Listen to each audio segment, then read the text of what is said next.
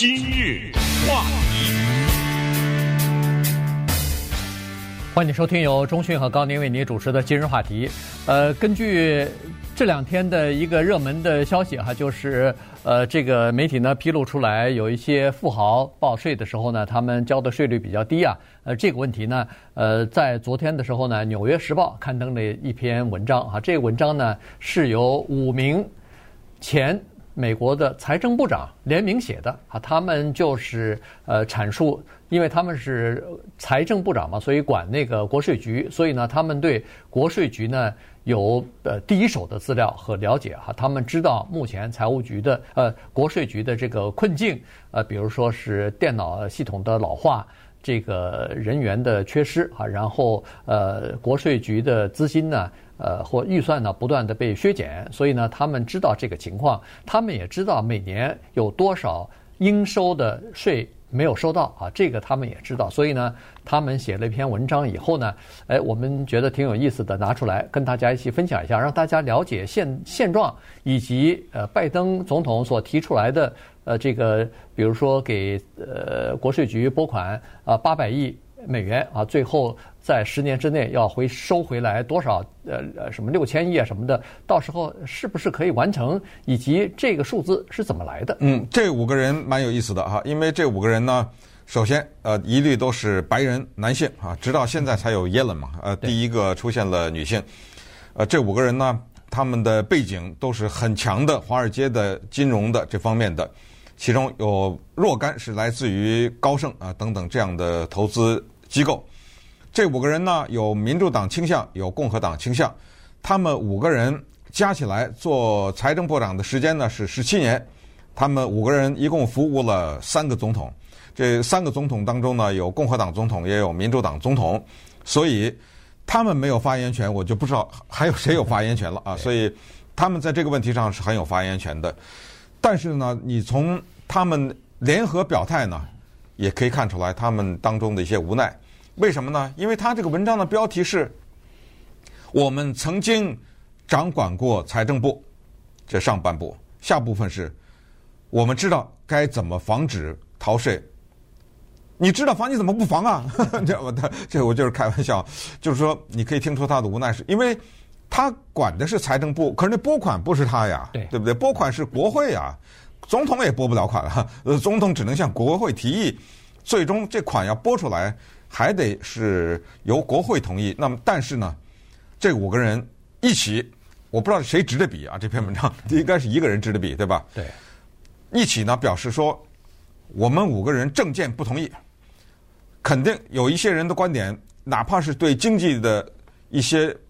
治理的方式我们都不同意，但是有一个观点，我们五个人绝对同意，就是国税局啊，它的拨款越来越少，这个呢一定不能继续下去。他说我们现在啊已经到了这么一个程度，就是我们的审计人员是多少呢？比第二次世界大战的时候还少。嗯，这怎么可以啊？就有钱人越来越多，人的收入越来越复杂。各种形式存在的各种不同的股票也好，或者是投资啊、资产呐、房屋等等各种越来越复杂，但审计人员越来越少。我们的电脑设备当然不能跟第二次世界大战比，但也差不多了哈，极其的老旧。这样的话就容易被骇客入侵。这样的话，我们的人员不够，大量的人他就可以轻而易举的逃税，而且这种逃税是。甚至不用太多的努力，嗯，就可以逃掉。对，那么我们看他们怎么说的。他们是说，每年现在逃税就是应该收到的税，而没有收到的呢是六千亿，六千亿还在不断的增加。所以他们说，如果这个现状维持下去的话，十年我们这个国税局应收而没有收上来的税，将会累积到可能会达到七万，就七兆亿啊，啊，七兆。这个数字是不得了的，七兆是多大呢？这个，呃，是很多的国家的一年的 GDP 都没有七兆，可能可能要好几年才能达到七兆。包括什么？我相信像像日本啊，像那个呃英国啊、德国什么都没达到呢。呃，七兆，七兆是一个非常庞大的数字，十年逃税会逃这么多啊？这这简直是不可思议哈！那好了，他就说这个七六千亿美元是什么概念呢？是这样的一个概念，是联邦政府一年的预这两年的预算赤字的一半儿。如果烧到把这些钱拿回来的话，政府至少少借六千亿啊，那不就多多六千亿可以花吗？嗯，是政府的叫做呃可自由支配款项。那就是总统可自由支配款项的三分之二，这些款项可以用来救自然灾害，可以用来给医疗，呃，就是 Medicare 进进行补贴，可以用来呃做任何任何的军事行动，可以用来给军事人员、给国防部的人员加薪，可以用来给这个呃，比如说购买战呃设备呃战斗机啊什么的，这钱很好用，但是问题。这是我们该收而没有收上来的。嗯，这个话题真的让我们有时候是觉得费解的原因是，就当之前的这几任总统、这些政府、这些国会，他们是出于什么考虑，一而再、再而三的减国税局的拨款呢？是吧？他是有道理，咱也不是说这些人都是糊涂，呃，这些人呃都是很愚蠢，然后呃被谁给骗了，也不是，就是他们有他们的一个算盘，他们是什么原因他要减少国税局的审计人员呢？于是，这个五位财政部长告诉我们了下面的这个数字：二零一八年有四百万份叫做商业合伙的报税，哈，这种就是不是个人的了。对对，这种一定是金额巨大的。你听着哈，四百万份有多少份被审计？所谓审计，老百姓的话就是查账，对不对？有多少份被查呢？一百四十份。我都不知道这个比例怎么比了，对不对？百分之零点零几了，大概是吧？四百万只查了一百四十，那也就是大量的根本没有去查，这是一个啊。他们接下来又告诉美国的民众，说美国收入最多的那前五百个人，你就排嘛，对不对？嗯。他们当中呢，被查的只是就数量呢，不是被查的是多少，没被查。对。这样的话呢，就这五百个人。给国家带来的损失是一百亿，嗯，他们怎么一会儿说什么国家少税了少收了六千亿啊？什么这些人少交了一百亿？他就说这他说这叫什么数字呢？这是叫做我们知道的数字，叫应收未收的数字。那种藏在那儿什么那个还不知道的，那还不知道多少呢？所以都是合法的应收的。然后再一看呢？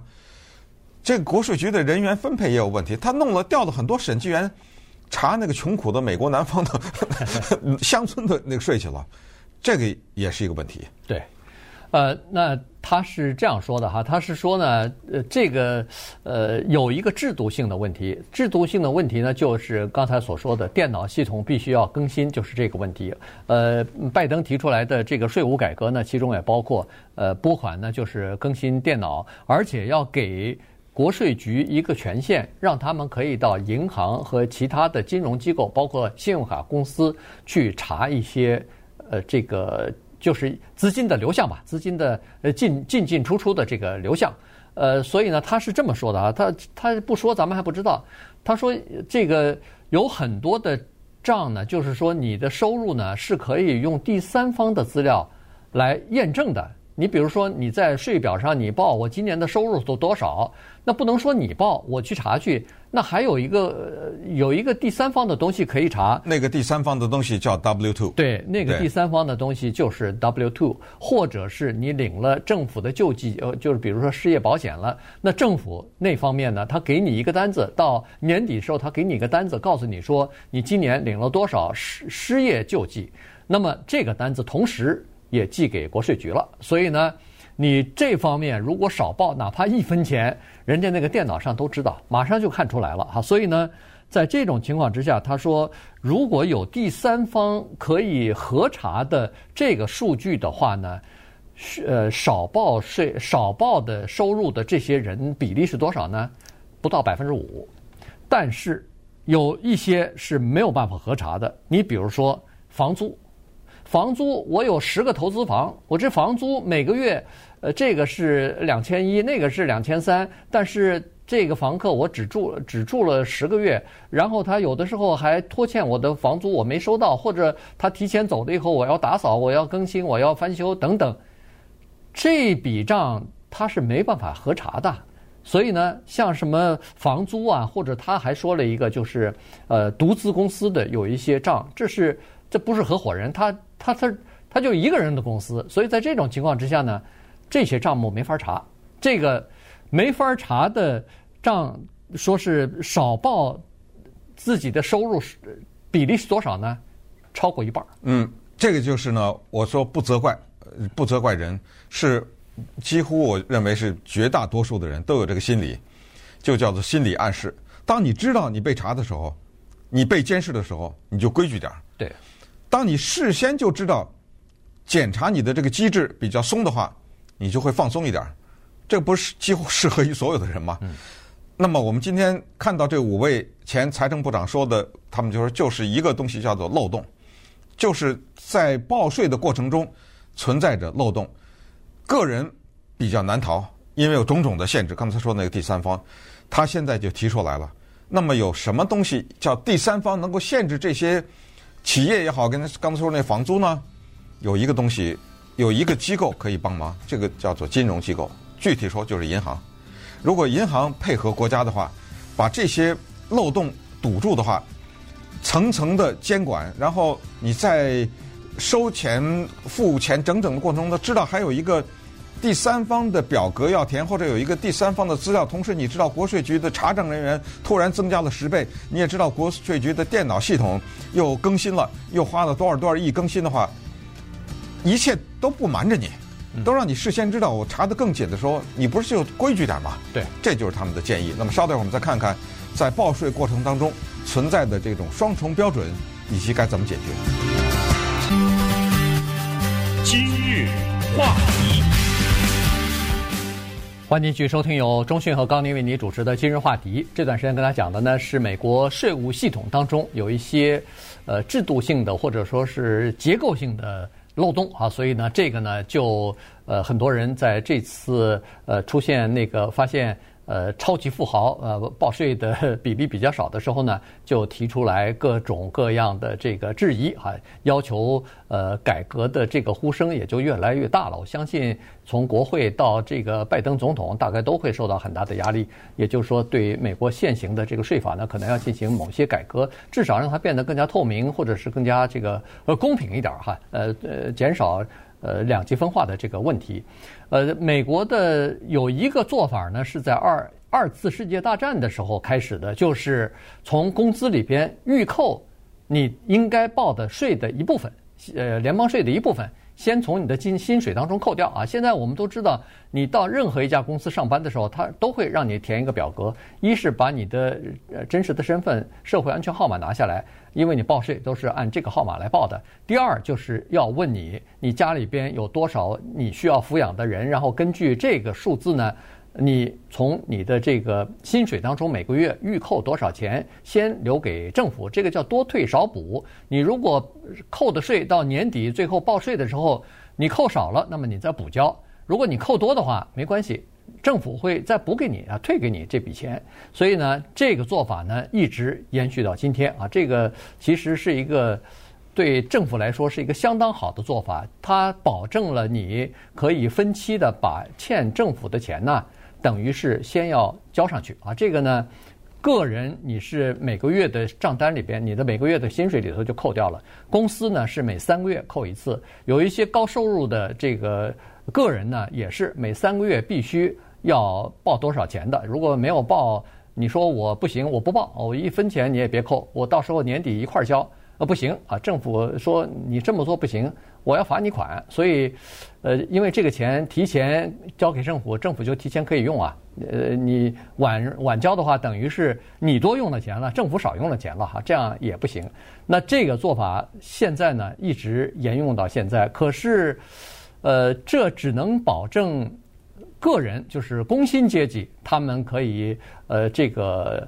如实的按他们的收入去交纳他们的费用，但是公司的小型企业的他们的那个收入有的时候是可以隐瞒或者是可以没有如实报的。这不是我跟中旭说的啊，这是国税局的人说的。对，很多的情况之下，小公司和一些呃，不管是 partnership 就是合伙公司或者是个人拥有的公司呢。叫做公然的诈欺。呃，这个就是说，我也不知道了，应该就是诈欺吧，可能哈。不过你刚才说到第二次世界大战呢，我觉得很有趣。我们利用这个节目给大家补一小点历史，就是从歌曲学习历史，对不对？对 当时呢，美国的应该可以毫不夸张的说啊，伟大的歌曲作词作曲家 Irving Berlin 啊，这位来自于俄罗斯的移民呢，他写了一首歌。一九四二年，他叫做“今天我交了我的个人所得税”。注意，这个人他活到一百零一岁哈，他在美国的音乐界的贡献呢，几乎找不到第二个人比他更大，就是在写歌曲这方面。呃，从我们耳熟能详的一些圣诞歌曲呀、儿童歌曲呀、流行歌曲啊，以及那个特别震撼人心的“上帝保佑美国”呀等等，那都是他写的。但是，一九四二年这歌呢，咱们听一下哈，学一下美国历史，特别的有趣。I paid my income tax today. I'm only one of millions more whose income never was taxed before. A tax I'm very glad to pay. I'm squared up with the USA. You see those bombers in the sky. Rockefeller helped to build them, so did I. I 这句话比较重要。对，呃，他就说呢。 哎，我今天呢交了我的所得税，我和其他的几百万个美国人一样，以前从来没有交过所得税。这个歌词就学历史了。哦，原来一九四二年以前美国人那个 income tax 没有被扣过啊。他说：“你看这这句话特别重要，就是你看天上那个轰炸机了没有？那架轰炸机洛克菲勒付钱制造了，也有我的一份。”对，哎，这就是很棒的歌词嘛，选择的就就是在这个问题上，你别看他钱多，在这问题上咱俩平等的。嗯，那飞机你付的那一部分，我也付了一部分，咱们有了这轰炸机。那么二战开始可以理解，二战需要钱呐，对不对？所以那个时候美国政府开始征收个人所得税，然后呢，这个制度一直延续到现在。可是当然呢，肯定的，我们想这个过程当中。那各种各样的社会的变迁呐，整个的税法的改变呢，肯定是时时刻刻的发生。到了今天呢，就变成了我们要面对的新的情况，就是社会的发展使得刚才说的个人和企业产生了一个双重标准。好玩的是，一九八六年的时候呢，美国国会意识到这个问题，发发现什么问题呢？就是在税表上有一个东西叫做 dependent，就是需要你抚养的人。对，这个人，你比如说啊，这一个。夫妻二人说：“我有三个孩子，我在那个表上填三，那么这时候你的税上就有优惠了，因为你有三个人要抚养呢。另外一个人只有一个孩子，他填四，你怎么着啊？我就写了四了，你怎么着啊？对不对？没法查呀，没法查呀！哎，所以一九八六年真的我不可以想象，一九八六年应该是一九呃三不是那个五六年，对不对？在一九八六年的时候，国会就提了一个小小的要求。”请你把你在那个报表上你要抚养的那个人的每一个人的社会安全号在旁边列上就行了。嗯，你抚养三个孩子，这三个孩子的社会安全号分别是多少？这你不能撒谎啊！因为我一查没这社会安全号，没这人呢。对。到了一九八六年，美国人口变迁了，税表上少了七百万个孩儿童，而七百万个儿童在一年之内没了。消失了，对。对，那就说明这一七百万个儿童在这个之前全是撒谎嘛，对，嗯，都是申报了，都是申报自己有这个孩子。对，有的人以前咱们都听说过，有的把自己的宠物的名字变成自己的 自己的儿子女儿的这个名字了，呃，这种情况也都发生过。哈。所以人他有的时候是靠制度来这个约束的。啊，这个是没有办法的，法律也是这样子，它就是约束这些呃人的行为的。哈，所以。呃，税法也是这样子。那个国税局也说了，我们不想呃等你犯了错以后，我们再去查，查了以后追查你的账，然后你要欠多少钱要还。我们最好是设定这个法，然后有第三方的机制来监督。这样的话，大家从一开始就不犯错，少犯错。这样的话，不是大家都省事儿吗？那都是这样子。后来好像在二零零九年的时候，哎。是二零零八年还是二零零八？哎，二零零八年的时候，呃，这个政府又有一个新的规定，因为那个时候呢，逐渐的网络上的这个呃买卖啊、交易啊开始了哈，网络的商业就开始蓬勃发展了，所以那个时候呢，呃，这个政府呢就要求说有一个一零九九 K 啊，这个表呢主要是记录你在网络上的买卖的情况的资金的流入和流出的情况的。所以这个呢，对呃做网络生意，对一些呃电商呃公司呢，这个是也是供那个国税局查账的时候比较方便的。所以现在。那个国税局的局长已经向国会提出来了，说能不能够给他们国税局建立起来一个叫做联网的系统，也就是说，让银行系统呢，银行给等于是把某一些资讯，把某一些这个资金的，比如说每个月你都可以进来的一些资金，比如说你出租了呃五个房子、十个房子，那你的房租。除了他交给你现金，大大部分都不会给你现金。那除除非给你现金，一般都是每个月就存到你的银行账户里头了。那这笔钱，这个国税局如果知道的话，你这个就赖不掉了，你这个就呃跑不掉了哈。所以呢，他是想要让国税局呢汇总太多、更多的个人的资讯，这样的话方便这个相互之间的印证、相互之间的查证，这样从根本上呢。就可以杜杜绝就是少报税的这个问题哈，所以，呃，但是要做到这一点呢，肯定是要更新电脑系统的。首先要变成更新的系统、更快的系统、容量更大的系统。第二呢，越来越多的个人资讯的资料在这个国税局的电脑系统当中啊，如果系统不好的话，被骇客一旦进去的话，那还得了？那简直就变成一个呃全国性的灾难了哈。所以呢。